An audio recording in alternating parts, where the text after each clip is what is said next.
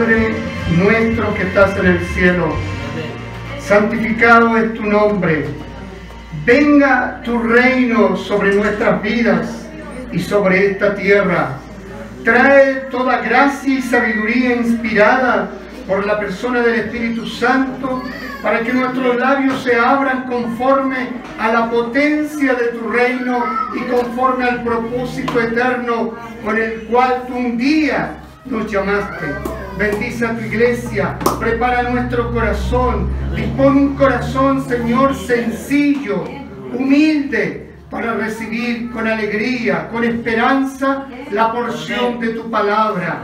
Háblanos en esta mañana que tu pueblo estará atento, que tu pueblo con un corazón inclinado oirá tu palabra. Ministranos por medio de la persona del Espíritu Santo, trayendo, Señor, revelación de lo que ya, Señor, tú has determinado para cada uno de nosotros. Que tu bendición repose en el nombre del Padre, del Hijo y de tu Santo Espíritu. Amén y amén. Gloria al Señor. Saluda al que está a su lado. Den un aplauso fuerte a Cristo. Nos disponemos a oír palabra del Señor. Aleluya. ¿Y el Alejandro dónde está? ¿Vino o no vino? Que venga nuestro hermano Alejandro. ¿A quién pudiera avisarle al hermano Alejandro? Que aquí estamos en la casa del Señor.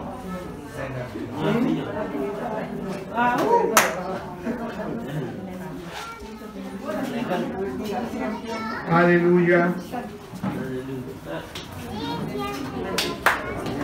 Dios nos ayude. Santo es tu nombre. Damos la bienvenida a nuestra hermana Fabiola, ¿eh? sobrina de nuestra hermana Marley. Le damos un aplauso por ella al Señor, ¿no es cierto? Porque está aquí acompañándonos. Amén. Bien. Gloria a Dios y. Bendiciones. Bien, nos ubicamos. Tomamos nuestro asiento. Antes de ir al mensaje,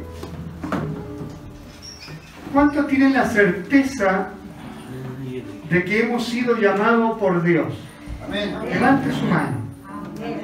Es muy importante tener esta certeza, porque si no tuviéramos esa certeza, todo lo que estamos haciendo, todo lo que compartimos, sería en vano.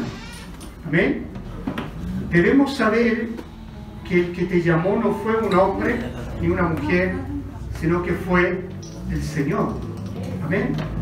En Romanos 8, 28, esta no es la palabra, pero es la introducción a donde va a llevarnos el Señor en esta mañana. Si puedes ponerlo, Carlito, Romanos 8, 28. No sé, yo voy a leer después la versión, la nueva traducción viviente, que es muy interesante lo que dice. Veamos, Romano, no segunda crónica, Romano, libro de Romanos, capítulo 8, verso 28. Fíjense lo que dice Pablo. Y sabemos que a los que aman a Dios, todas las cosas les ayudan a bien. Esto es, a los que conforme a su propósito son llamados. O sea, ahí estamos nosotros. Todos fuimos llamados por Dios, pero a su propósito. Amén. Amén. A su propósito. No al propósito nuestro. ¿Ok? Los va siguiendo. Es decir, nos toma el Señor, nos cambia de posición para desarrollar el propósito de Él con nosotros. Eso se llama, de aquí a acá, se llama una caminata de fe. Porque esto se vive por fe. Yo ya no puedo vivir esta caminata con la con mi raciocinio, que nos juega bastante mal muchas veces. Porque la fe no tiene que ver con la razón.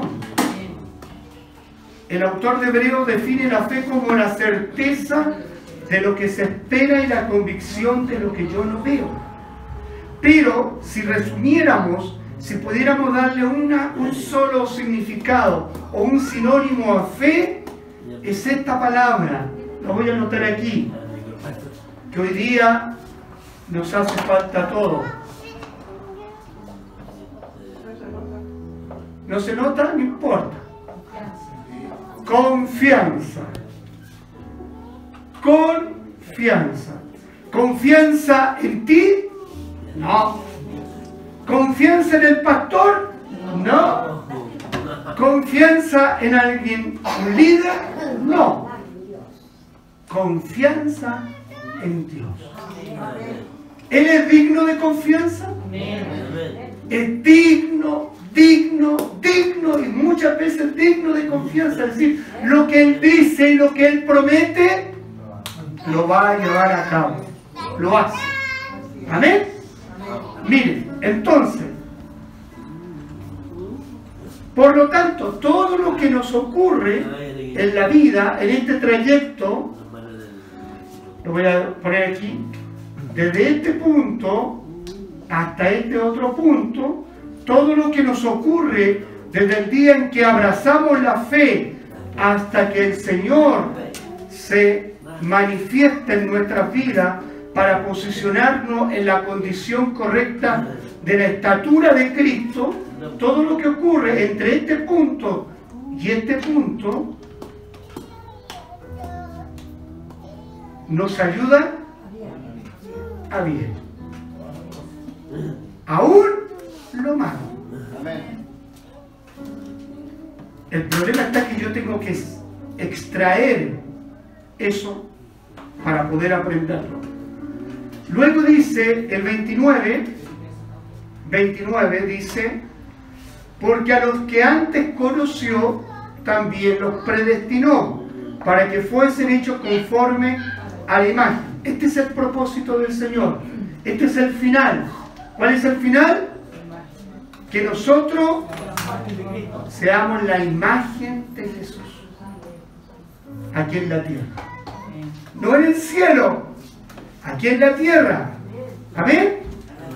Por lo tanto, desde que comenzamos hasta que nos transformemos en la imagen de su Hijo, siendo Jesús el hermano mayor. Jesús es nuestro hermano mayor. Nosotros somos los hermanos menores. Se debe vivir desde aquí hasta acá con fe o confianza. Y aquí está el problema porque no es fácil, ¿no es cierto, hermano? No es fácil.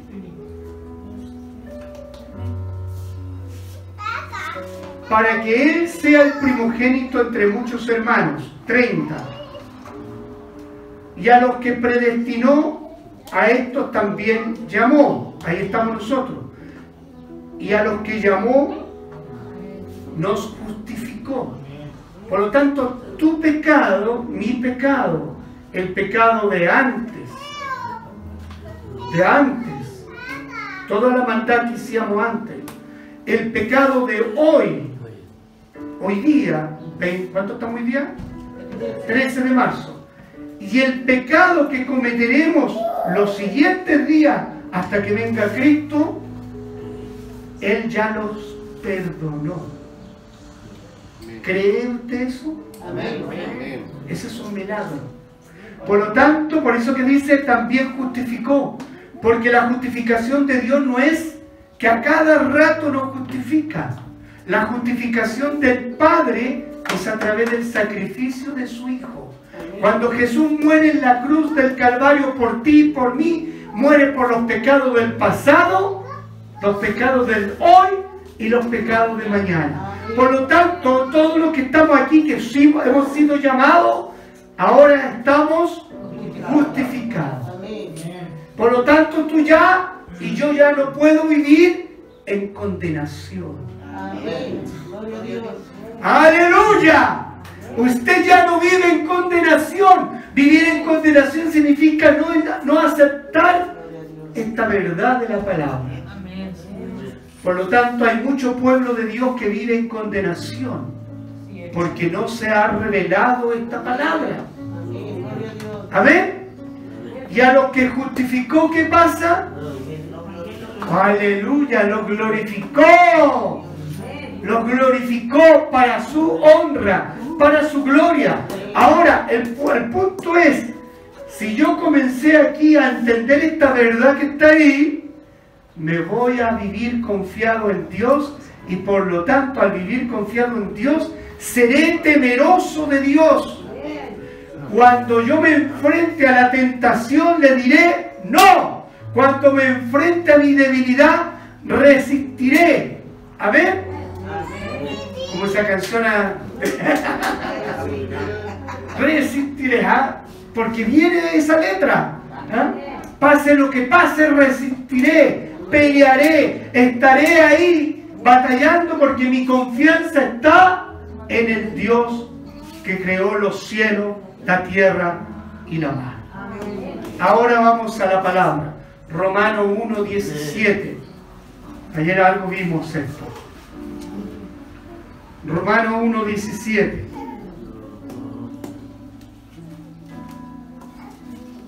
Dice así la palabra del Señor en el nombre del Padre, del Hijo y del Espíritu Santo. Porque en el Evangelio la justicia de Dios se revela por fe y para fe, como está escrito, más el justo por la fe vivirá. ¿Cómo se revela la justicia de Dios? Por fe. No hay otra fórmula. No es una fórmula científica. Por eso que los sabios no pueden, se toman la cabeza y dicen, no puede ser. Que tan simple lo que dice el Señor que crea en Jesucristo y soy santo. Parece a nosotros complicado, sencillo. Pero los sabios, no, esto no está bien, tiene que haber un error, pero eso es lo que dice la palabra. Porque la buena noticia, el Evangelio significa buena noticia. Por lo tanto yo puedo traducir, porque la buena noticia es que la justicia de Dios, ¿cuál es la justicia de Dios? Jesucristo. Amén. O sea, porque la buena noticia es que Jesucristo que viene de Dios se revela por la fe y para fe. Por lo tanto, si Jesucristo se me reveló aquí, en este punto, por la fe, yo debo seguir viviendo por fe. Amén. Y esa fe se desarrolla, esa fe se potencia y ese caminar hace que tú tengas una experiencia sobrenatural con Dios. Siempre te va a sorprender Dios. Cuando tú crees que todo está perdido, cuando tú crees que no hay salida, es cuando manifiesta Dios su gracia. Cuando tú piensas que eso terminó, colapsó, Señor tiene la última palabra. Pero yo tengo que aprender a confiar en Él aprender a confiar en Él. Y cuenta, cuenta. Porque es entregar tu vida, mi vida, a que otra persona la dirija. Estamos acostumbrados a, que, a dirigir nosotros nuestra propia vida. Aunque usted no lo diga con esta boca, pero usted lo piensa. Y usted dice, yo voy a hacer esto, y mañana voy a hacer esto otro, y el sábado voy a hacer esto otro. ¿Y a dónde está Dios ahí? ¿Se da cuenta? Que nos falta vivir de fe. Uno puede planear y Dios le desarma todo el plan. Uno puede tener una cierta seguridad y Dios te mete en problemas.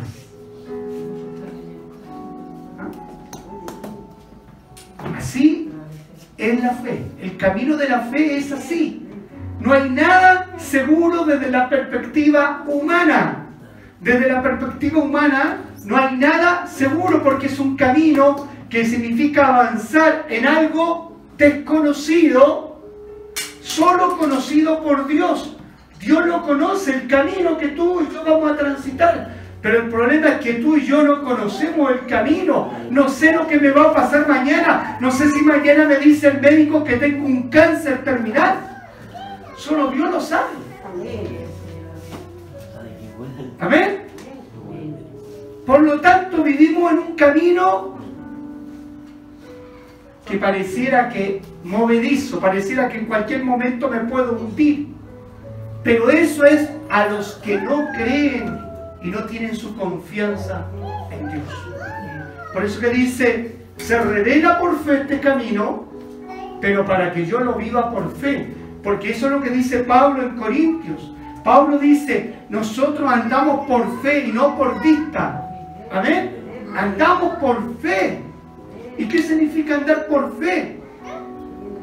Creyendo en Dios. Amén. Señor, ayúdame.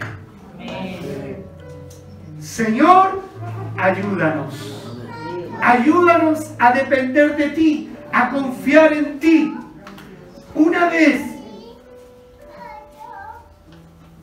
que yo experimente este transitar, voy a experimentar al Dios vivo.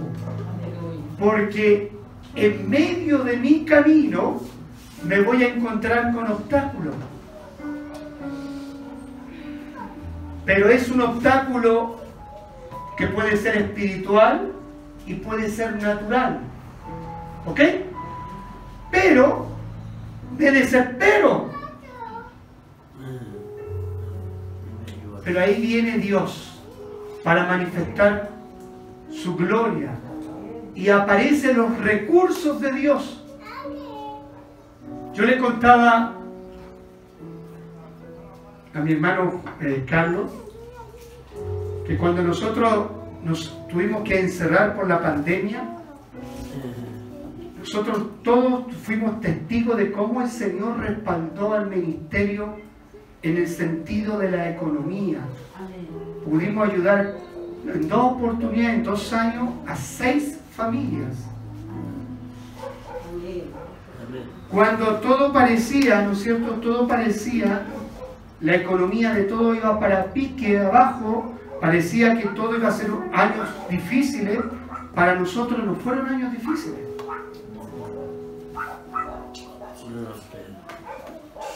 Yo como pastor en lo humano también dije, wow, va a ser un periodo que voy a tener que apechugar, porque dije, los diezmos van a estar malos, porque si los hermanos no tienen trabajo, es evidente que va a estar mal.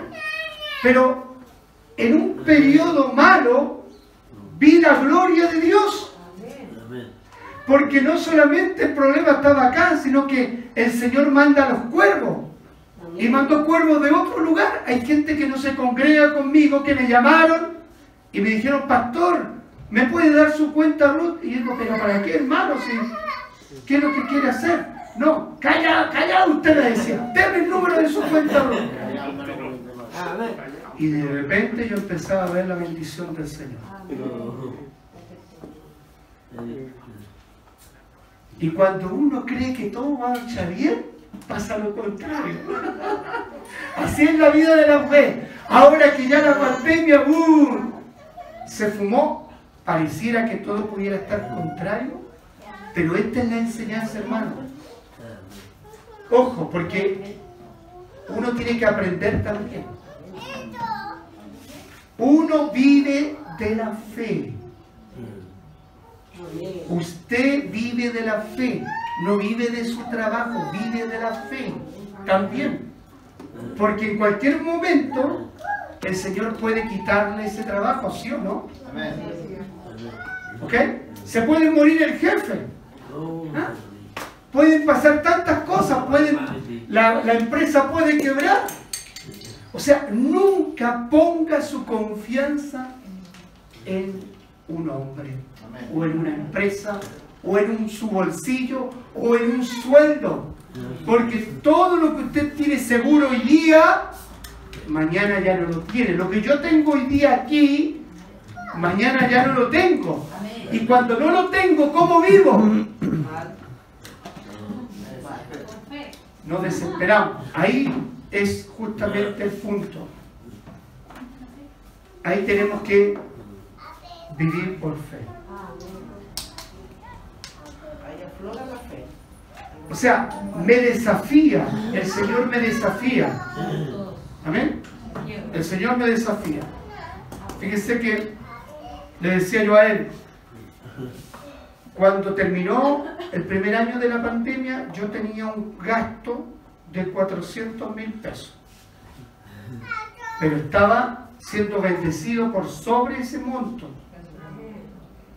Pasó otro año, el gasto incrementó, de acuerdo al porcentaje, póngale el IPC, 50, 100 mil pesos más. Porque se encareció todo, ¿no? Usted vio que no, lo que compraba uno cuando uno va al supermercado, se da cuenta, lo que antes usted compraba con 50 mil pesos, no trae nada ahora. Un par de cosas, nada. Bueno, sin embargo, hace unos meses atrás, ese gasto se mantiene, pero el ingreso bajó y disminuyó. Entonces, los números están, como se dice, en rojo. Desde el punto de vista humano, mi economía está en rojo. La pregunta es, ¿cómo lo hago? De ahí he tenido que sacarte los retiros. ¿Se acuerda del retiro? Que si no hubiera estado los retiros, pero están ahí. Entonces, ¿a dónde quiero llegar esto? ¿Qué pasaría si no tuviera los retiros? Porque yo tengo que pagar igual. Usted tiene que pagar igual los gastos, ¿no? Los compromisos que uno adquiere hay que pagarlos igual. Entonces, esas son las instancias que nos permite el Señor para ver cuál va a ser nuestra reacción frente a una vicisitud de la vida. ¿Cómo sería su reacción si le dijeran que tiene un cáncer terminal? ¿Saldría del médico así? Cuando la última palabra la tiene este Dios grande. Yo quiero llevarlo entre lo que es la realidad suya y mía a lo que Dios quiere que empecemos a vivir. Dios quiere que empecemos a vivir de fe. Y la única forma es desprenderse desde el corazón de lo que vemos y de lo que tenemos. Desprenderse significa que no tengo nada, llegué a esta tierra sin nada y de esta tierra me voy sin nada. Pero eso no nos pasa, porque defendemos nuestras cosas, ¿no? Hay una historia que está, que vamos, que revela un poco la vida a la cual debemos estar sometidos los creyentes. Y esta historia revela cómo ese hombre caminó por fe para transformarse de un hombre común y corriente en un hombre extraordinario de la fe. Aún más, se le considera el padre de la fe en las tres grandes religiones del mundo.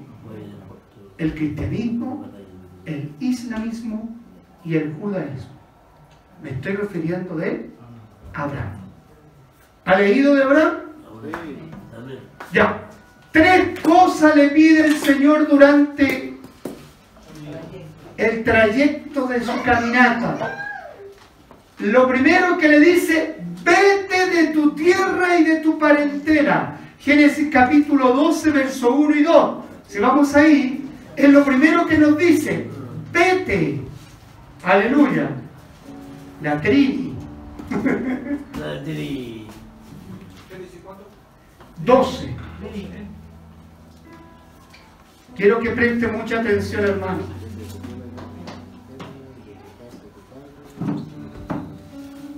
¿Está puesto ahí en la pantalla ya?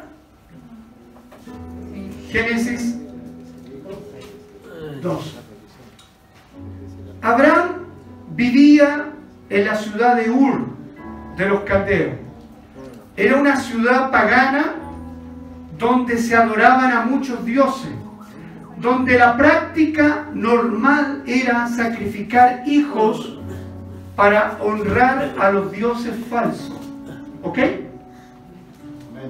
Y esa cultura usted la conoce, si, usted estudia historia, usted va a encontrar aquí también cultura en nuestro país, los incas también ofrecían sacrificios humanos con el fin de que fueran prosperada la tierra. Por ejemplo, si había eh, sequía, pudiera llover. Y la forma de que esos dioses falsos se movieran ¿no es cierto?, era presentando sacrificios humanos. En Ur, en Ur era habitual eso. Por lo tanto, para Abraham, ojo con esto, no era extraño porque él era parte de esa ciudad y veía esos ritos. Sin embargo, la escritura es interrumpida el capítulo 11, cuando termina el capítulo 11, y comienza el capítulo 12, hay una palabra que a mí me llama la atención. No sé si a usted le llama la atención en la palabra, de todo lo que está aquí. ¿Mm? ¿No?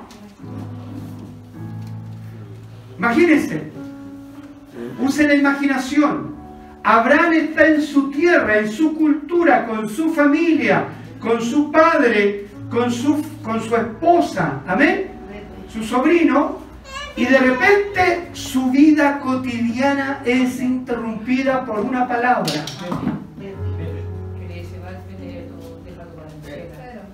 El pero. Este es el que los teólogos le llaman el pero de Dios. Cuando tú estás tranquila, tranquilito en la vida, pero Dios te tiene una sorpresa. Exacto. Abraham estaba en su lugar de confort, como usted y yo. Hasta que un día algo pasa. Algo ocurre con tu vida. Eso algo se llama pero. Pero Jehová, pero Dios tenía otro plan para ti. ¿Cuál era tu plan? Acompañar a tu mamá, pero Dios tenía otro plan. Y ahí conociste a la, a la figura que está allá. Y te cambió la vida, ¿no? Gloria a Dios. El pero de Dios. Pero Jehová había dicho a Abraham, vete de tu tierra. O sea, esta palabra, vete, es interesante. No solamente porque significa una acción, ¿amén? Es una acción. Cuando alguien le dice a usted, vete de tal lugar, y usted obedece, es una acción. Usted sale de un lugar con destino a otro lugar. ¿Eso ya nos incomoda? Sí ya nos incomoda el salir de un lugar de confort. Vete. Aún más le dice a una tierra, a la tierra que yo te mostraré, o sea, no le indica cuál es la tierra, sino que cuando comiences a caminar, tú sigues caminando, caminando, caminando, y cuando llegue yo recién voy a decir, esta es la tierra. Qué tremendo. Por lo tanto, lo que hace Abraham es digno es tremendo este hombre común y corriente porque obedece. Y eso es fe. Obedece a un Dios que solamente le habló, no lo vio ni lo tocó. No tenía idea de este Dios verdadero, porque él estaba acostumbrado a su cultura, a su tierra, a sus tradiciones. Y por lo tanto, de pronto, de la noche a la mañana, le dice una voz Abraham. Vete.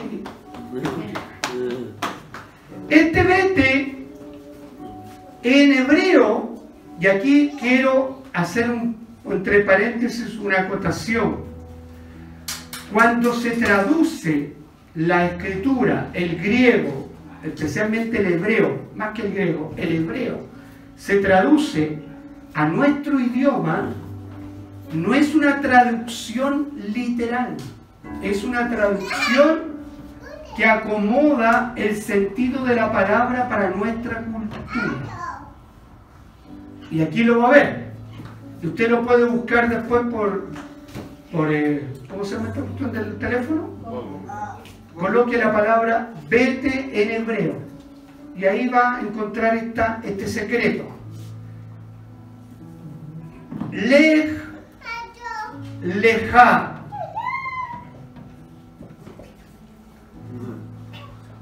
El hebreo así se pronuncia, no es que esté escrito. no me diga cómo se escribió esta palabra. El hebreo es muy raro, el hebreo. ¿ya? Pero así se pronuncia. Lej, leja. ¿Qué significa lej? Vete. Lo extraño que hay, que el Señor le dice, si lo hubiéramos traducido en hebreo literal, diría lo siguiente. Pero Jehová había dicho a Abraham, le leja. ¿Y qué significa leja si le significa vete? Leja significa a ti mismo. ¡Wow! Y cuando uno profundiza lo que significa a ti mismo, significa que no solamente tú vas en camino a una promesa de una tierra no conocida, sino que también empiezas un camino para conocerte tú. Para saber qué es lo que hay en tu corazón. Aleluya. Es decir, Abraham, vete, vete, pero también hacia ti mismo te vas a encontrar. Vas a encontrar el verdadero quién eres. Porque yo le digo a usted y a mí que muchas veces ni siquiera sabemos quiénes somos ¿Y cuánto sabemos quiénes somos cuando el Señor en el camino nos pone proceso? Y ahí empezamos a descubrir realmente quiénes somos. ¿Qué es lo que pesa? No lo que usted dice hoy. Porque usted puede decir, ah, si, el Señor, si yo le digo, ¿qué le pasaría si tiene un cáncer? Me diría, ¿confiaría en el Señor, pastor? Mentira. Probablemente estaría derrumbada y derrumbada. Y ahí conocería realmente quién es usted. Eso es lo que le dijo el Señor. El le, leja es tremendamente significativo. ¿Por qué? Porque le está diciendo a Abraham, mira Abraham, vas a comenzar y transitar por un camino lleno de vicisitudes, de sorpresa. Él muchas veces fracasó, cuando hizo pasar a su mujer como hermana, por ejemplo. Él mintió. Pero ese, ese Abraham se detuvo, no, siguió avanzando. Siguió avanzando. Amén. Reconoció su error y siguió avanzando. Porque el camino, el tránsito, el camino de la fe es así. Pero obviamente le, pasa por una segunda vez y comete el mismo error. ¿A cuánto le han cometido la misma situación dos veces? Pasado las cosas malas como todas estas veces. Porque somos más porfiados. Pero ahora le pasó con un, rey pagano y con el faraón, si no me equivoco. ¿Amén? Dos veces la misma situación y cayó redondito otra vez hizo pasar a su mujer como hermana. ¿Y si no hubiese sido así y se presenta como el esposo de ella y lo matan? Bueno, por la fe que hacen un cristiano en, los tiempos de la iglesia primitiva, dieron su vida. Porque tenían convicción. Lo que pasa es que Abraham se convierte en el padre de la fe, inicia un proceso donde no es el padre de la fe. Por eso que yo empecé diciendo, el Señor toma a un hombre común y corriente. Cuando digo hombre, mujer, una mujer o un hombre común y corriente, como tú o como yo. No, no tenemos ninguna habilidad, ninguna cosa especial de los otros, Pero el Señor me escogió. El Señor lo escogió a usted. Amén. Entonces comenzó, cuando empezó a dar paso, es como cuando un bebé comienza a dar paso y se cae. El bebé confiadito se vuelve a levantar y vuelve a dar hasta que comienza a caminar. Amén. Porque este Abraham que comenzó en el capítulo 12 no es el mismo Abraham del capítulo 22 cuando el Señor le pide a su hijo. ¿Me están entendiendo? Es un camino de fe. Le, leja. ¿Quiere caminar por este camino? ¿Quiere aprender a conocer al Dios que usted está sirviendo? ¿Al Dios vivo? Pero el conocer al Dios vivo significa también conocerme yo, que no soy la persona que creo que soy. Porque uno, uno puede dar su opinión hoy día de lo que uno es, pero se ve así en medio de las pruebas. ¿A cuánto se le cae el léxico cuando están con un problema? Ahí Hay algún ejemplo sencillito nomás.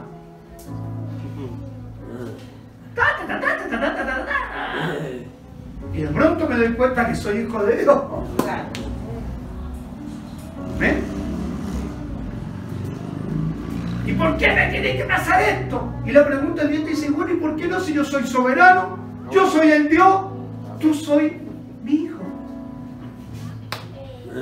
Él no nos prometió seguridad en la tierra. En el mundo tendréis aflicciones, confiad en mí. Amén.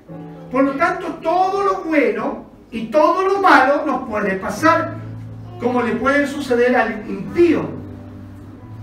El punto es que Dios te ha escogido a ti. Es relevante.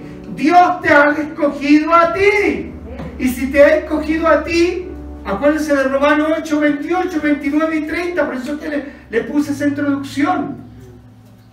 Él te llama, te justifica, te glorifica. Aleluya. Es bueno nuestro Dios. Es bueno nuestro Dios. Es bueno nuestro Dios.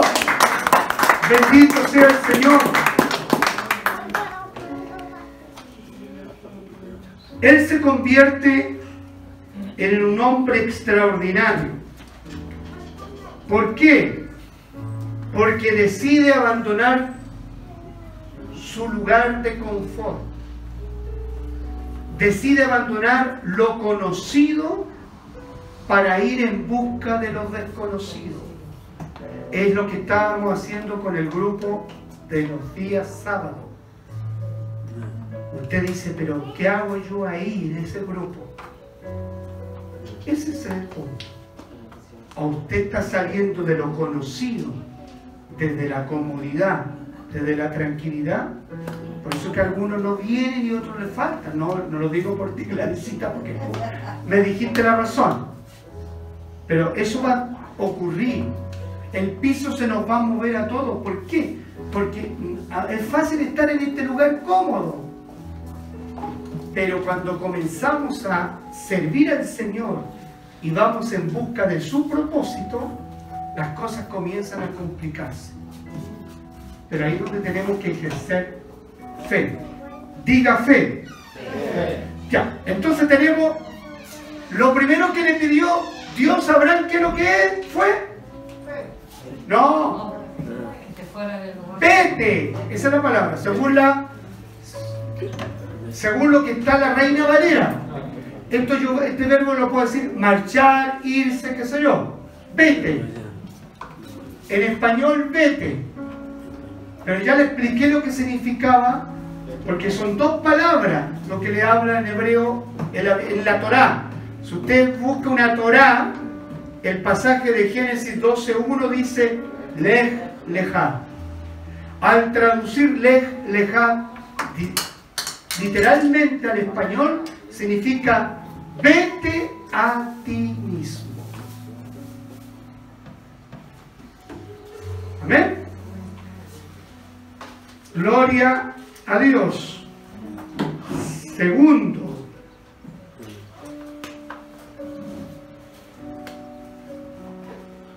Segundo, está en Génesis capítulo 15, verso 1 al 6.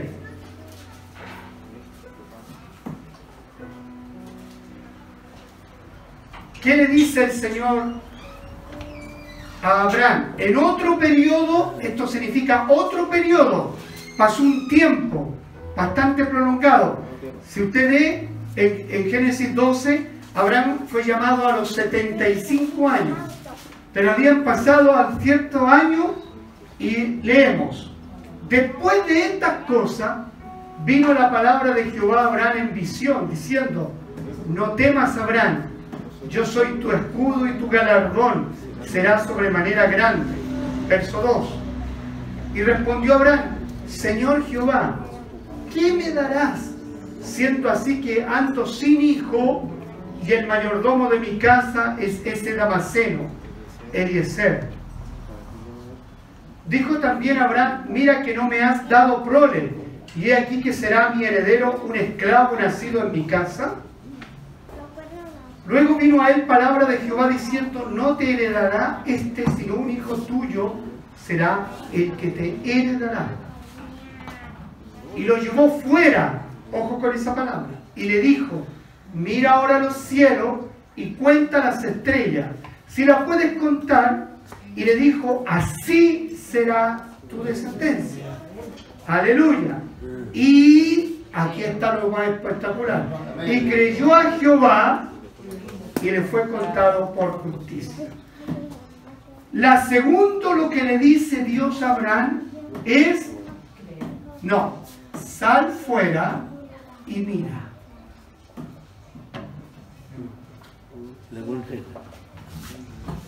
Se lo voy a graficar un poco esta historia. Abraham sale primero de Ur de los Caldeos en obediencia a Dios y comienza su caminar de fe con destino a un lugar desconocido. Él obedece, se desprende de su pasado. Ojo con eso, hermano. Todo persona que es llamada y llamado tiene que cortar el vínculo con su pasado. Ese es el nuevo nacimiento. Usted muere, el yo muere cuando acepta a Cristo y nace otra persona en usted. Por lo tanto, esto nos cuesta entender porque de repente todavía seguimos pegados a personas y a cosas por nuestros pasados.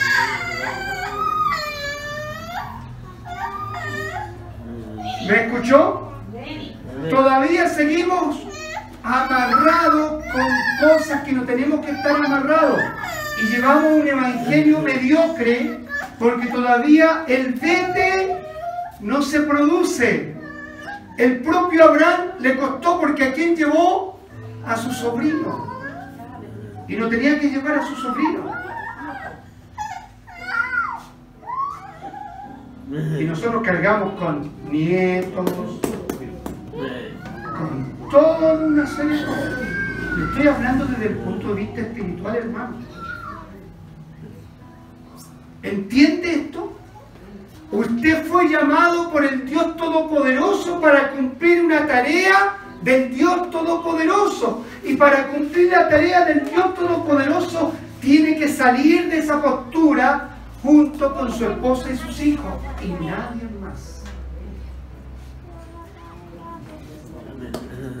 Yo sé que esto produce un poco de escosor y es fuerte, pero es la verdad.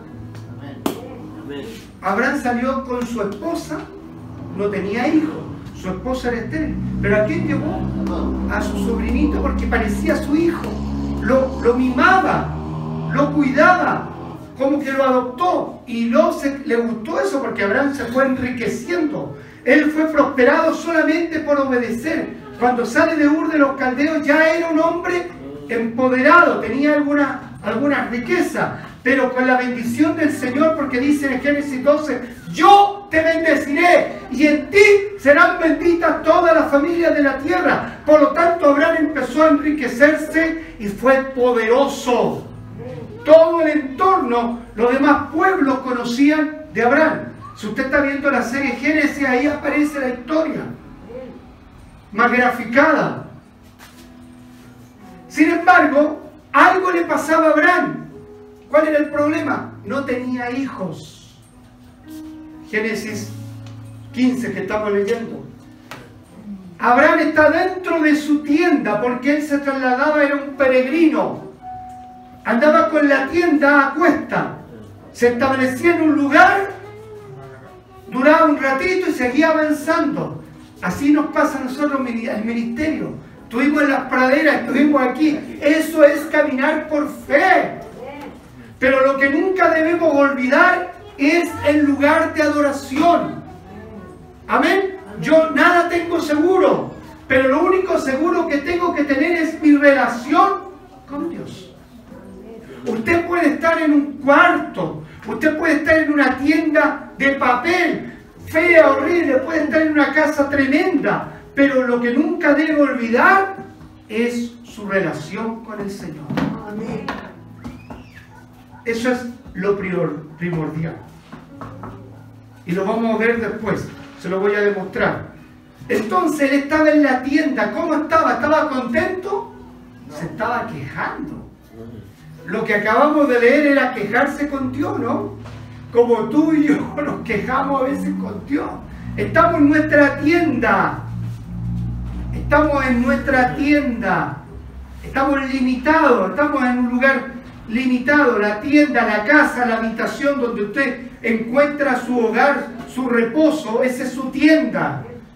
¿Y qué está haciendo ahí en su tienda Abraham? Lamentándose. Y aparece el Señor en visión y le dice, sal fuera. Y mira, wow, le cambió la perspectiva. Eso es lo que hace Dios con nosotros. ¿Cuántos aquí tenemos, tuvimos problemas de cualquier especie y estábamos embotados? ¿Ha oído esa palabra embotado lo que significa? Embotado significa endurecido. O sea, no me salga de esta mente este pensamiento que me atormenta. Ay Señor, ¿hasta cuándo? Estoy embotado. Para que Dios rompa eso, le dice a ti y a mí lo mismo que le dijo a Abraham. Sal fuera y mira. Sale de tus límites naturales, sale de tu tienda, te hace mal estar en tu tienda. ¿Quién de aquí se deprime fácilmente y se mete en el cuarto y no sale más? A mí me pasaba. Hasta que se rompió eso, tenía que romper. Sal, sal. El salir es bueno, hermano, salir a, comprar algo, salir a pasear. Cuando estuvimos en pandemia, yo estaba desesperado en el departamento. Todas estas infracciones cometí, salía como 10 veces a darme una vuelta, por lo menos la manzana, porque estaba desesperado en el encierro. Pero en este caso, Abraham estaba, estaba desesperado porque no tenía hijo, pero estaba encerrado en su postura, como muchos de aquí están encerrados en su postura. Aunque yo le diga que es blanco por tantos argumentos, siguen diciendo es negro, pastor. Ya, quédese con el negro hasta que el Señor venga y le haga ver lo que tiene que ver. Abraham pensaba que Eliezer iba a ser el heredero, pero Dios tenía otro plan. ¿Cuál era el plan de Dios? Darle un hijo. ¿Lo creyó? ¿Lo creyó? A media lo creyó. Él dijo, dice el escritor, y creyó a Jehová y fue contado por justicia. Lo creyó, ¿por qué digo a medio? Porque tenía una mujer que influía mucho en él. ¡Wow! Damas, La esposa influía tanto en Abraham que le hizo caso a la esposa. Y Sarai dijo, ya estoy vieja, esposo mío, ya soy una mujer estéril. ¿Por qué no te acuestas con mi esclava? Y así tú tienes un hijo. Y él fue débil. Fue débil. Fue débil. O sea, independiente de que... Porque aquí hay responsabilidad de los dos, por eso le digo yo que hasta ahí nomás le creyó. Porque cuando uno cree de verdad, Dios permanece en esa postura para siempre. Venga quien venga, venga un, un hombre y me diga lo contrario, y yo sigo creyendo lo que Dios me dijo en su palabra. Eso debió haber hecho él.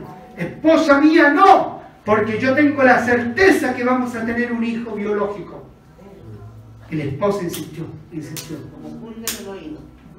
Es que a veces ocurre cuando, cuando la mujer insistente hace caer redondito al hombre. Yo lo veo, no, no me pasa, pero lo veo. Amén. Y es una verdad.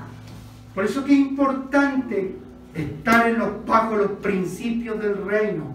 La esposa, cómo debe ser. El esposo, cómo debe ser. Bueno, ¿qué le hace mirar el Señor a Abraham? Salmo 19, 1, 2.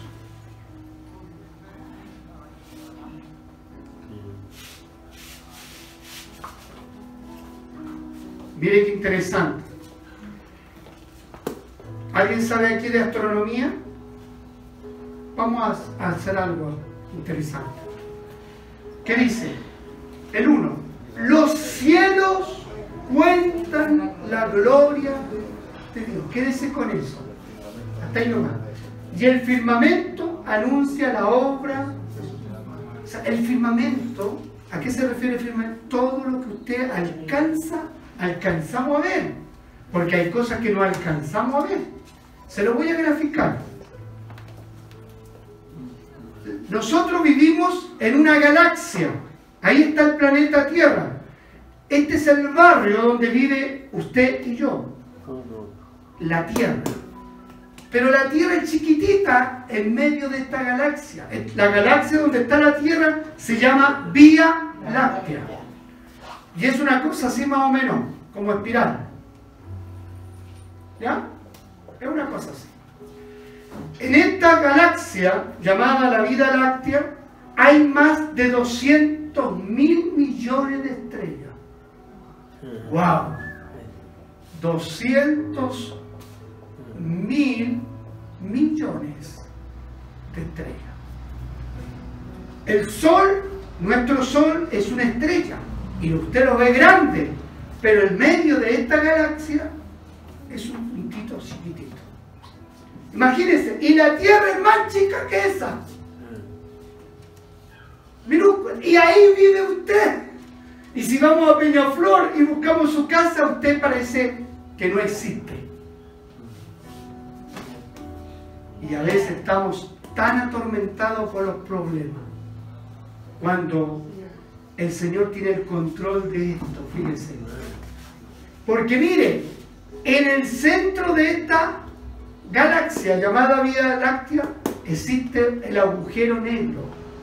Y el Señor no nos puso al lado del agujero negro, nos puso en un lugar seguro. Aunque los científicos amenazan y digan, jamás la Tierra va a ser, jamás va a ser absorbida por el agujero negro. ¿Amén?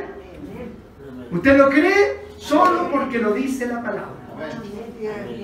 La tierra que es minúscula, rota y traslada, se traslada en un eje, en un eje imaginario. No se sale de ahí, no es como una pelota que puede partir para allá porque hay demasiado viento y de repente puede haber un problema en la Vía Láctea y puede pasar para acá la Tierra. No, porque si eso ocurriera, sería nuestra perdición. Y si la tierra dejara de rotar, también sería nuestra perdición. Por lo tanto, ¿quién controla todo eso? Dios. El firmamento anuncia la obra de sus manos. Así como yo hice este dibujo feo que no, tiene ni comparación. Ahora, esta galaxia, que es la Vía Láctea, donde estamos nosotros, está inmersa en otras galaxias que son millones y millones de galaxias donde la ciencia todavía no ha podido descubrir. La pregunta es, en todas esas galaxias donde hay planetas y estrellas, existe la Tierra, donde estás tú. Entonces, viendo esa majestuosidad, eso glorioso, ¿podré yo dudar que el Señor no me sacará de mi problema?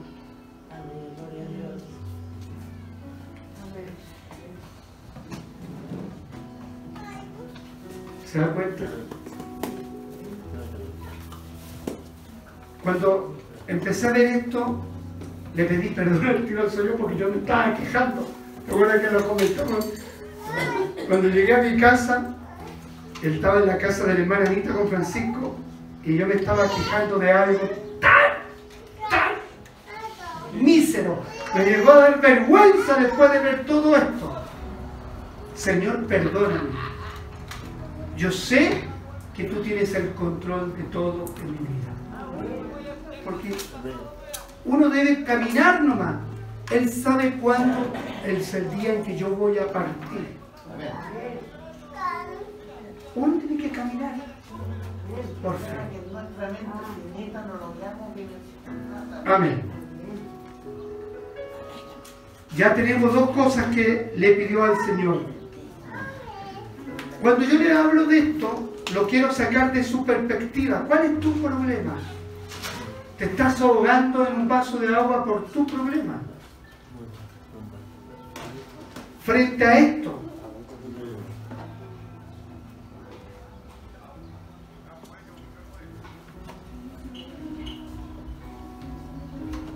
no hay dimensión. ¿Amén? Bien. Número 3. Vamos al número 3, está en Génesis 22, 1 al 8.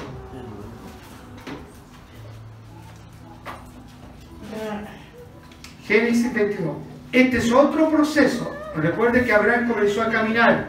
Es otra parte de su historia. Aquí en Génesis 12, 1, 2.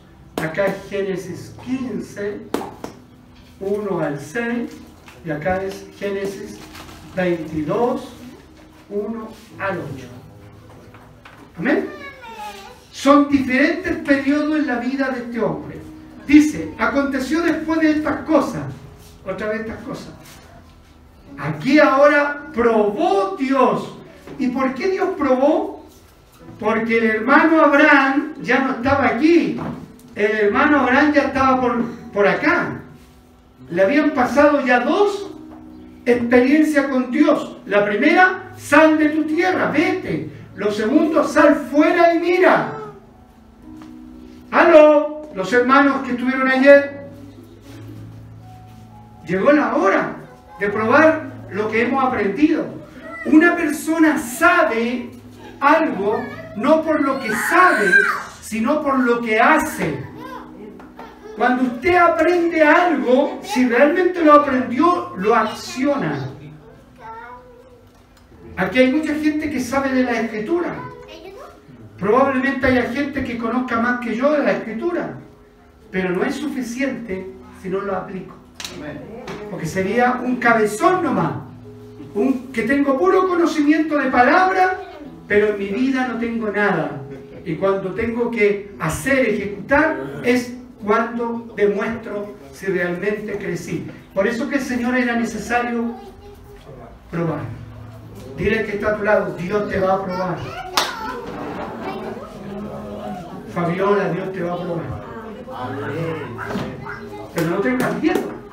Porque el probar es que Dios quiere saber dónde estás. Si todavía estás aquí o te has decidido a caminar. El estar aquí es estar acá, ya avanzaste. Amén. Y le dijo, Abraham. Y él respondió, en las otras veces no respondió, en aquí. Ahora habla de una relación, no? Se ve que con Dios tenía una relación, un vínculo. En las dos veces anteriores fue que Dios le dijo algo y Dios aparece en visión. Pero acá hay un diálogo, hay una comunión entre lo divino y lo humano. Así te va a hablar a ti. Francisco. Y Francisco, N aquí. ¿Se acuerda de Samuel? Veamos lo que sigue diciendo después. Ojo con esto, muy importante. Y dijo, toma ahora tu hijo, tu único Isaac. Cuando le dice tu único Isaac, le está, poniendo relevancia a Dios porque dice, ¿sabe Dios cuánto adoraba Abraham a su Isaac? Como muchos de ustedes. Como mi hermana Magli adora a su bebé. Como mi hermana Ana adora a su bebé. Como mi hermana Sophie adora a su bebé. Como mi hermana Gladys adora a su bebé. Como cada uno de nosotros adoramos a nuestro bebé. ¿Y qué le dice? A. Y vete a tierra. Otra vez vete. Anda a tierra de Moriah y ofrécelo allí en holocausto sobre uno de los montes que yo te diré. Por lo tanto, aunque no dice la palabra literal, lo tercero que le pide, Dios, dámelo. Cuando usted está madura, maduro, cuando usted ha crecido en el Señor, esto es lo que le espera. Te va a pedir algo. Pero usted ya va a estar aquí, va a estar maduro. No va a estar acá. Cuando está acá, lo único que le pide, sal, vete de tu tierra, vete, corta, corta ligadura. Cuando va en la mitad, sal fuera y mira. Pero ya ahora tú estás llegando al final de esta carrera. Y cuando tú realmente has crecido, has madurado, se ha madurado tu vida, el Señor te pide algo. ¿Qué le pidió el Señor Abraham? A su ¿Cuál es tu Isaac?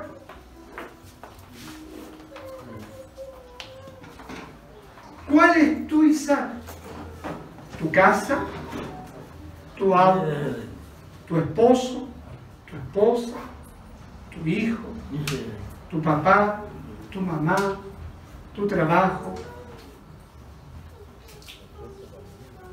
Dámelo. ¿Se acuerdan lo que empecé diciendo acerca de los ritos que había en el? ¿Era extraño entonces para Abraham el sacrificio? No, no le fue chocante, porque él había visto, cuando él vivía en Ur de los Caldeos, que era una práctica común de los dioses falsos.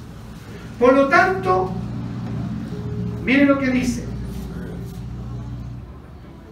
el siguiente versículo. Aquí usted va a ver cómo responde ahora Abraham.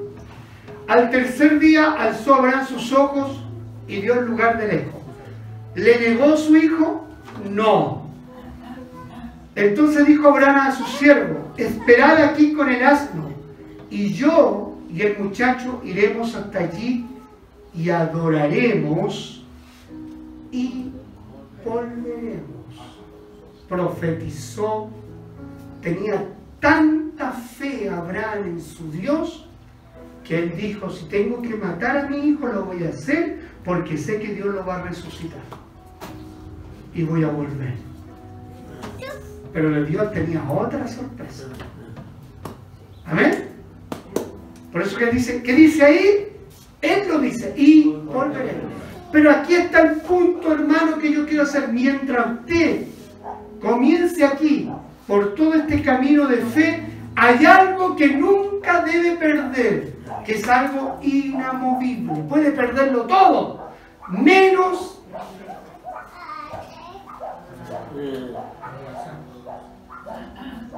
Menos la adoración.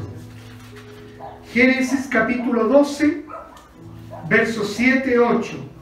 Luego Génesis 13, 18. Fíjese, volvemos atrás. 12, versos 7 al 8. Cuando parte, cuando parte el punto de partida, Dios le habla a Abraham. Aquí vemos la actitud. Y apareció Jehová a Abraham y le dijo, a tu descendencia daré esta tierra. ¿Qué hace Abraham? ¿Alguien le dijo que tenía que hacer eso? Misteriosamente ninguna parte de la Biblia dice que Dios le haya dicho Abraham, levántame un altar.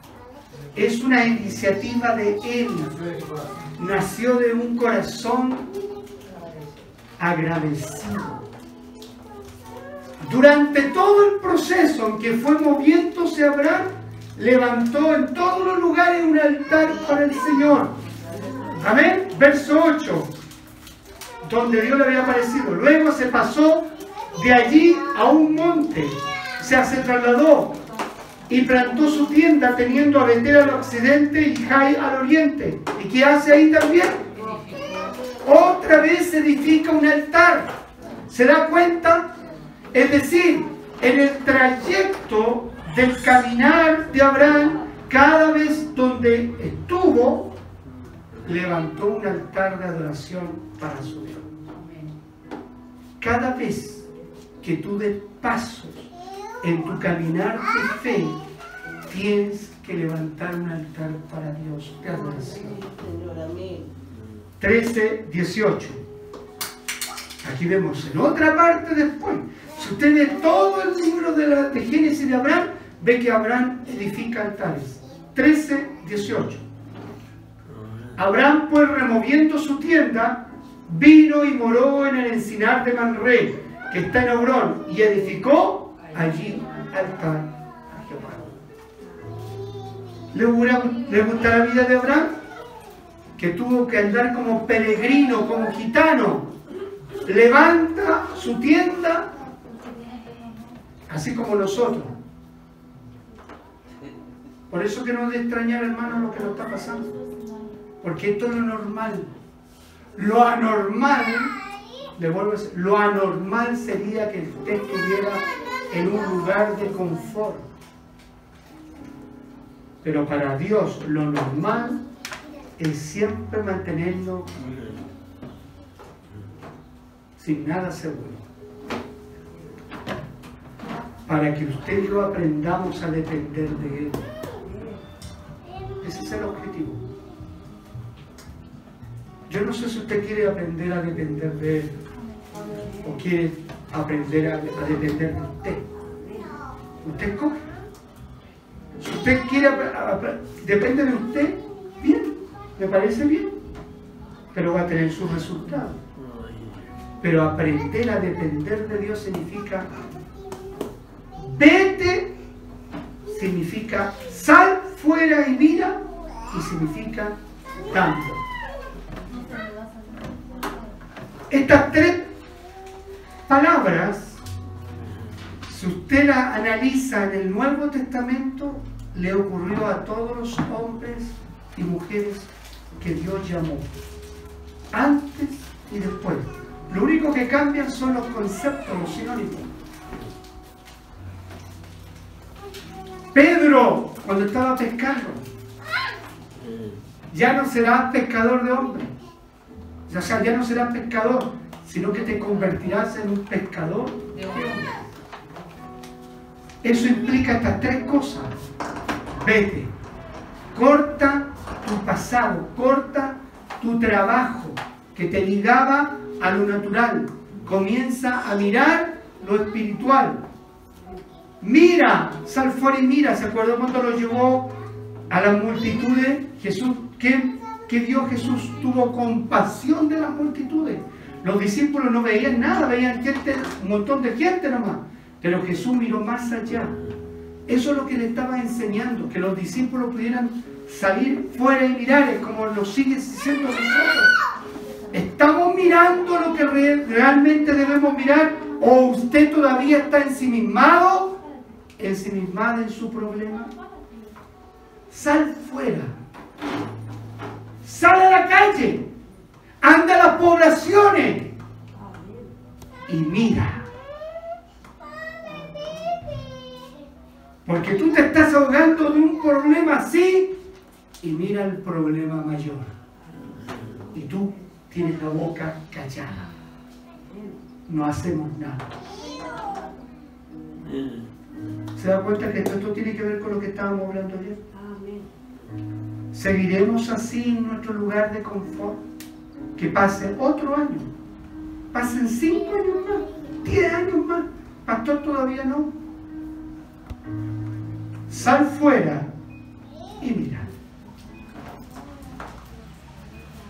Y lo último que nos pide, lo que más nos duele, damos. Usted y yo no somos nada. El dueño de su trabajo es Dios. El dueño de su familia es Dios. Aún el dueño de tu vida y de mi vida es Dios. Por lo tanto, ¿por qué voy a retener algo que es de Él? Y peleamos tanto por tonteras. Peleamos porque si esto es así por acá, si hay que, hay, que, hay que diezmar o no hay que diezmar, todo es de Dios. Yo, todo es de Dios. Dámelo. Sal fuera y mira y ve. Cierre sus ojos.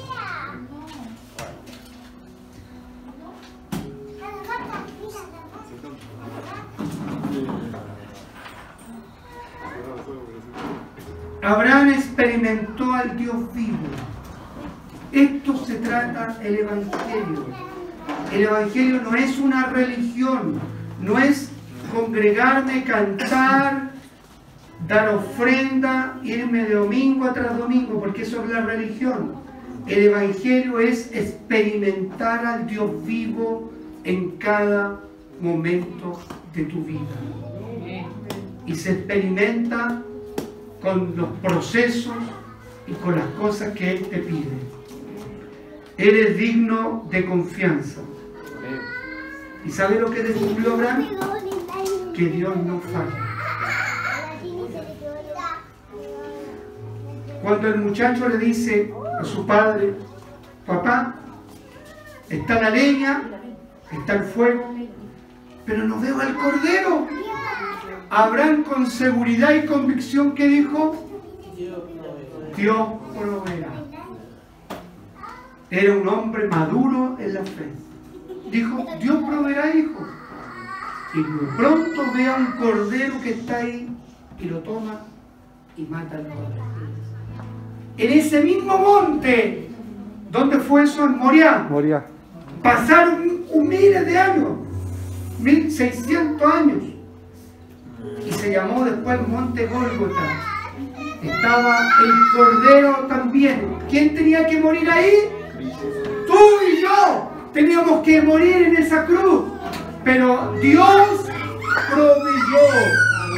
Dios proveyó de Cordero para que tú y yo no muramos. Jesucristo, a su Hijo Jesús, en el monte Moriah que se llamaba Moriah, y que después se llamó Gólgota. ¿Para qué? Para que nosotros vivamos con una vida que valga la pena. Que valga la pena. Si hay algo que vale la pena es obedecer y vivir para Dios. Porque Él proveyó y nosotros estamos indiferentes a toda esta verdad espiritual. Ponte Señor, ayúdanos. Ten compasión de nosotros y despierta en nosotros el verdadero sentido de lo que significa vivir el Evangelio. Un día, Señor, determinado abrazamos la fe y tomamos este camino que no tiene regreso Es un camino sin regreso. Pero necesitamos comprender y entender estos principios que acabamos de oír a través de la experiencia de un hombre común y corriente que se transformó en el Padre de la fe, el Padre de multitudes, porque decidió caminar sin ver, decidió buscar tu rostro y en cada momento en que se trasladaba de un lugar a otro, edificaba un altar de adoración para el Dios al cual servía. Señor, toca nuestro corazón en esta mañana para tomar lo que corresponde de esta palabra en mi vida. Enséñanos a vivir para ti, que nuestro egoísmo, nuestro Señor sentido de preocupación individualista desaparezca y podamos mirar una vida con generosidad, con misericordia y compasión para contemplar la grandeza de tus obras, de tus manos. Señor, con humildad te ruego y te suplico que de esta humilde iglesia que está enclavada en la comuna de Peñaflor, al contemplar la inmensidad de tu creación, Estamos pidiendo y levantando una oración, un clamor, para ser hombres y mujeres que hagan la diferencia en nuestra casa, en nuestro trabajo, en nuestra comunidad y en nuestra sociedad. Que el esfuerzo de cada uno, que a partir de lo que ha oído, ha entendido y comprendido, se vea, Señor, reflejado en el fruto de su sacrificio. Señor, envíanos a nosotros. Quizá no somos los mejores y no tenemos las habilidades naturales, pero hay algo que tenemos, que te amamos con toda nuestra alma, que te amamos con todo nuestro corazón. Y si eso es el punto de partida, envíanos. Y comenzaremos a caminar para tu gloria. En el nombre de Jesús. Amén. Amén. Amén. Si respondes con silencio, gracias. Esperaré en ti.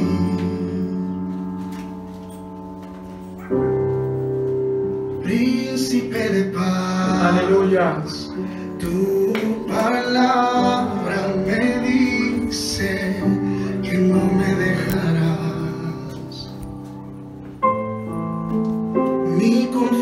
confianza está puesta en ti, puesta en ti.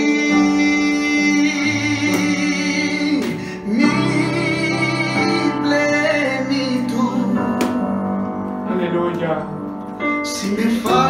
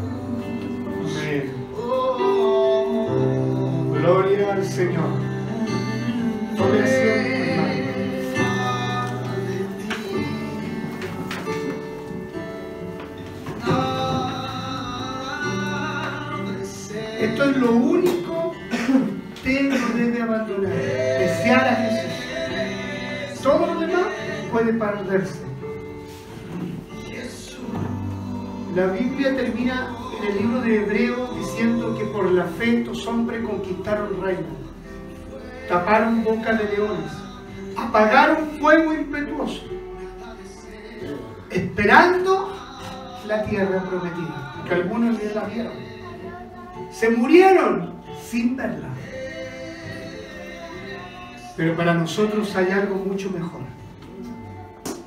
Amén. Atrévete a caminar por fe y para fe. No tengas miedo de lo que te vas a encontrar contigo mismo. Porque es desagradable encontrarse con un monstruo que aparentemente cuando lo vemos en el espejo lo vemos, ay, que soy encachado, bonito, que soy yo. Pero de repente nuestro corazón es un verdadero monstruo.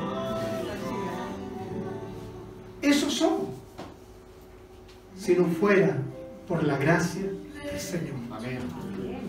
La gracia de Jesús. Amén. Por eso uno le debe amar. Amén. Porque usted, ¿cuántas historias ha conocido hombres que parecen tan buenos matan a su mujer? Hombres tan buenos o mujeres tan buenas que ahogan a su hijo.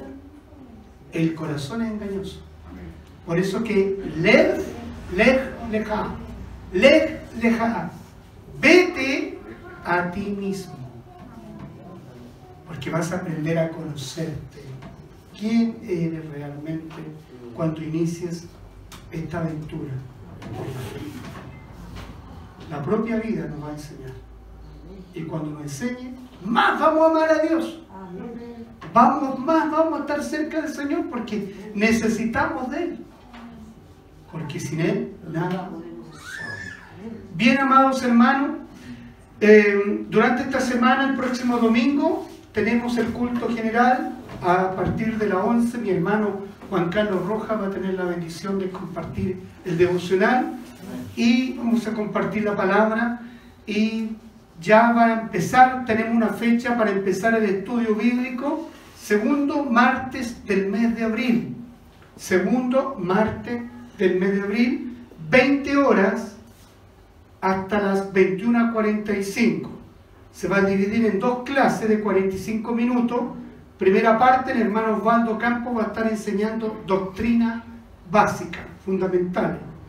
Segunda parte, el pastor, la parte espiritual, para que doctrina y espíritu esté balanceado en nuestras vidas y así podamos crecer en este caminar, en este andar. Los días miércoles, el segundo miércoles del mes de abril, estaría comenzando la reunión de matrimonios.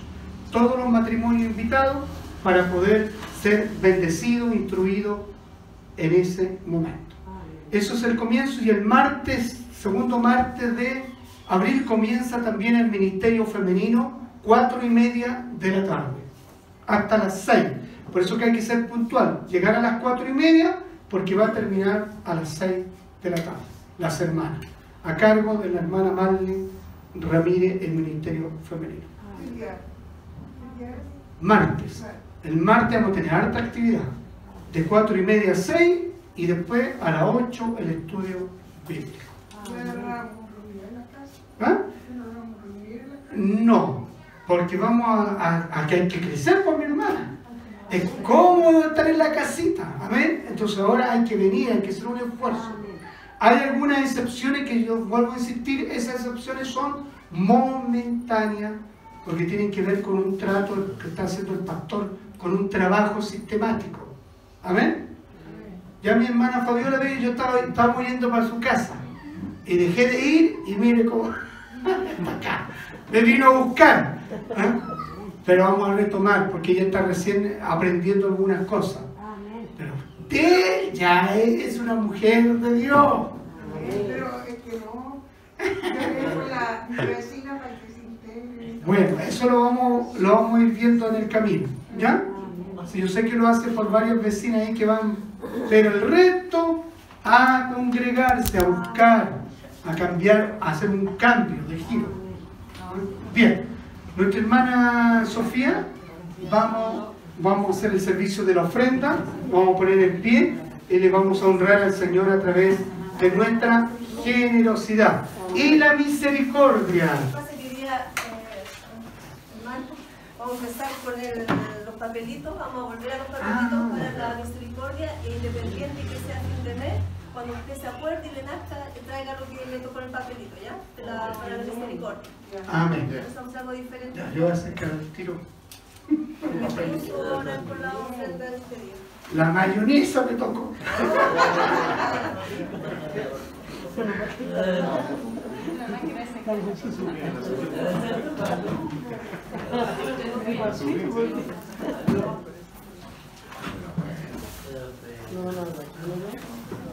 Oramos entonces antes. Amén.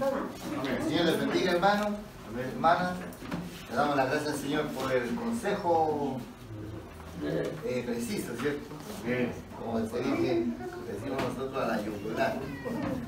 Y por el crecimiento que, que debemos tomar. Eh, atesorar lo que estamos aprendiendo y accionar. Amén. Y aprendamos que el Señor nos ayude a caminar. Amén. Vamos a orar por la ofrenda. Amén. Bendito Dios y Padre Celestial, en el poderoso nombre de nuestro Señor Jesucristo, vamos a su presencia nuevamente para darle gracias, gloria, honra y alabanza, porque usted ha sido bueno y grande misericordia con nosotros. Gracias porque nos ha permitido estar en este día aquí, reunirnos para, para alabarle, adorarle, glorificarle y también recibir este consejo que usted nos ha traído, Señor, en este día. Padre, en el nombre de Jesús le pedimos, le damos le pedimos, Señor, que usted bendiga a cada eh, hermano, Señor, que eh, la ofrende, Padre Santo. Bendiga su trabajo, bendiga sus manos, Señor. Eh, tenga misericordia de los que están sin trabajo, en, los hogares donde hay escasez, Señor, ya sea de alimento, especialmente de alimento espiritual. Así que en el nombre poderoso de Jesús le pedimos que bendiga, Señor, a la de Amén. Amén. Y toda la gloria y la honra, Señor, sea para usted. Gracias. En el nombre poderoso de nuestro Señor Jesucristo. Amén. Amén. amén. Él sea bendecido en todo y para todo. Dios bendiga al dador alegre. Invitamos a la familia Cereceda Montenegro a este lugar. En el nombre del Señor. Tome asiento, hermano, mientras ellos vengan. Y luego Él nos va a dar una información importante también acerca de las, eh, del terreno, del lugar. ¿Ven? Pero pase primero con su esposa, sus hijas. se fueron Ahí está, ahí. Toda la familia Montenegro. Faltan ahí dos, dos más, tres, dos. Padre eterno, Dios Todopoderoso, en el nombre de Jesús, bendecimos a esta familia que conforme, Señor, a tu palabra y en obediencia a ella, presentan el diezmo al alfolí. Te ruego por la fuente de trabajo de tu siervo, de tu hijo, de tu hija, Señor, que sean prosperados en todo, para que ellos puedan practicando con fidelidad este servicio de amor y de generosidad para con tu obra. Los bendecimos en el nombre de Cristo Jesús. Amén y amén. Un aplauso fuerte. Y escuchamos al presidente del, del directorio, nuestro hermano Carlos Cereceda. Amén. Justo con saludar hermano, eh, le damos las gracias al Señor hoy día por su palabra primeramente, por no gozar en las enseñanzas del Señor. Eh, el Señor preparó una gran cena y, y al Señor le salió las cosas como Él quería, pero eso no quiere decir que la cena no se lleve a cabo. Amén. Eh, nosotros estamos preparándonos, eh, el Señor tiene preparado eh, nuestra Tierra Santa, nuestra iglesia, y por fe creemos que aún la tiene. Amén. Amén. Eh, en este momento las cosas no han salido como quería, eh, aún no está construido. Eh, traté de como, comunicarme con don Jorge, quedó de responderme, no me llamó, lo llamé, no me contestaba y así no me llevado. Pero por fe, eh, eh, conversando el otro día con el directorio, eh, justo una hermana también tuvo mucha razón que si no seguimos ahorrando, para cuando se presente el momento nunca vamos a tener nada. Entonces, eh, como directorio decidimos seguir pagando las cuotas de, la, de arriendo hasta que el Señor nos tenga realmente nuestra tierra prometida. Así que eso es lo que decidimos nosotros como directorio.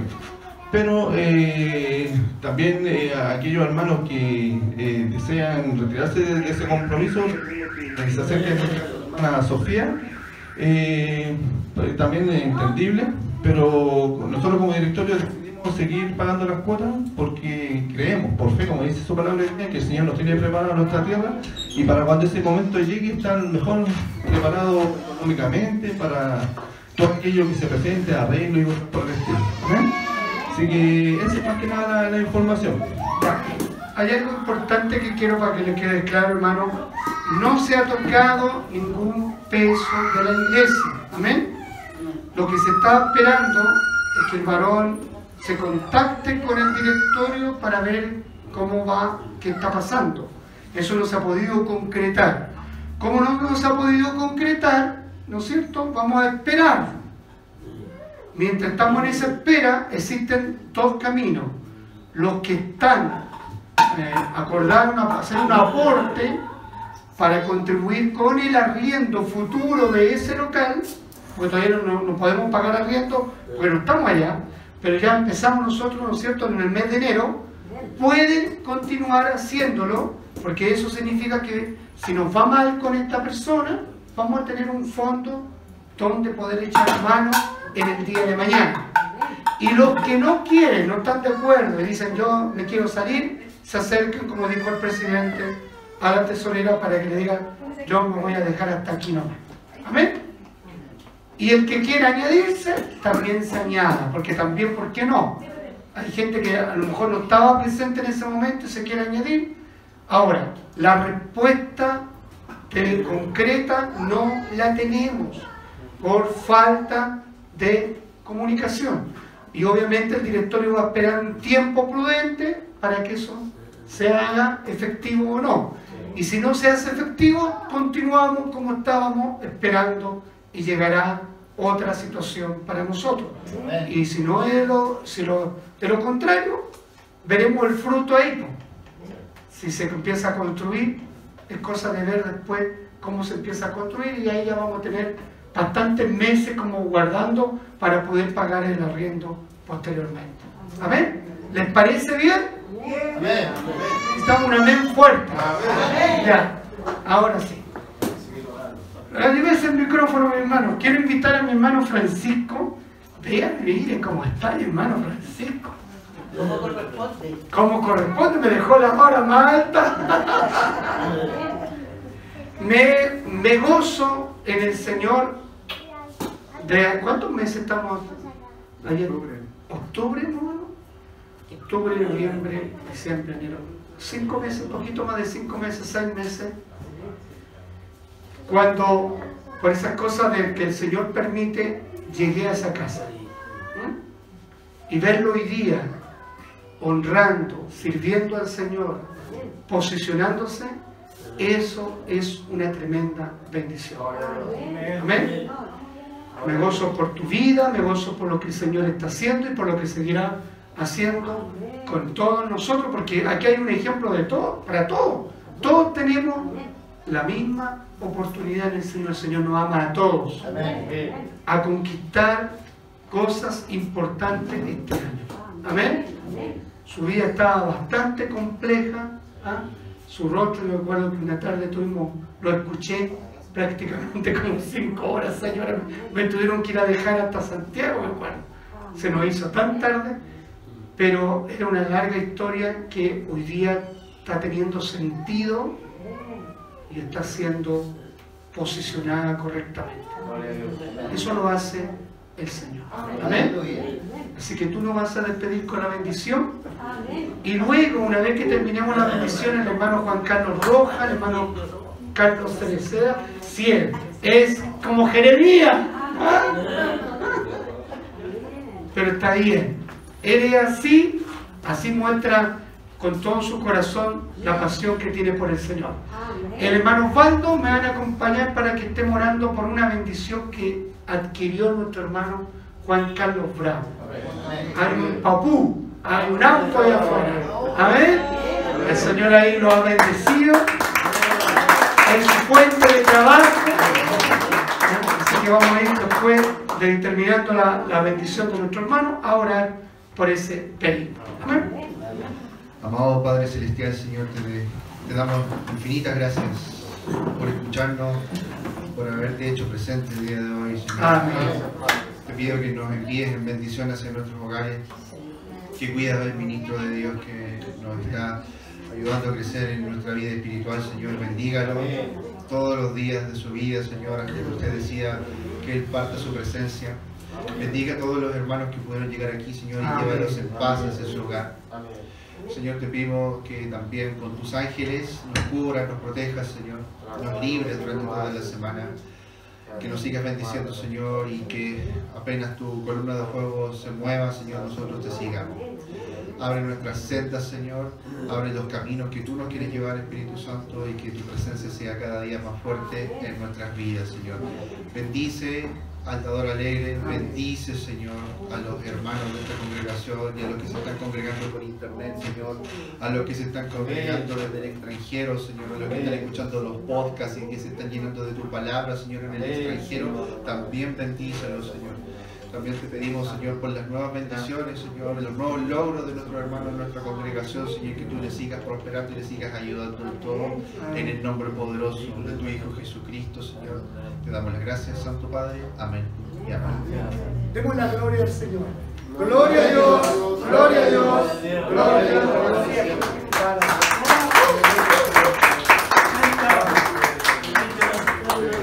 Despídase de su hermano, de su hermana y nos vemos el domingo.